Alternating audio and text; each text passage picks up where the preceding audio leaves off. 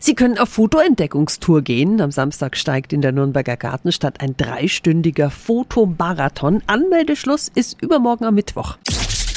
365 Dinge, die Sie in Franken erleben müssen. Anna-Maria Fehle ist vom Kulturladen Gartenstadt. Guten Morgen. Ihnen auch einen guten Morgen.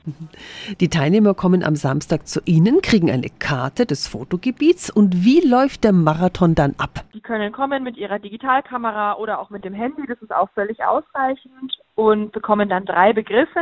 Und dann ziehen die quasi los in den Stadtteil und machen Fotos zu diesen drei Begriffen. Und dann werden die von der Jury ausgewertet und die ausgesuchten Bilder werden dann in einer Ausstellung bei uns im Kulturladen zu sehen sein. Und was wird das Thema sein? Die genauen Begriffe kann ich Ihnen jetzt natürlich noch nicht sagen. Das kommt dann ganz spontan am Samstag, damit die Teilnehmenden sich quasi auch dann drauf einlassen können. Aber es geht eben rund um Fairness, Gerechtigkeit und natürlich auch um den Stadtteil, weil wir sind vor allem für die Gartenstadt und die Siedlungen Süd zuständig. Also darum wird es vor allem gehen.